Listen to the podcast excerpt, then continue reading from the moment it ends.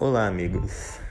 Eu sou Pedro e este é o podcast Diário de Ansioso Isolado, não é?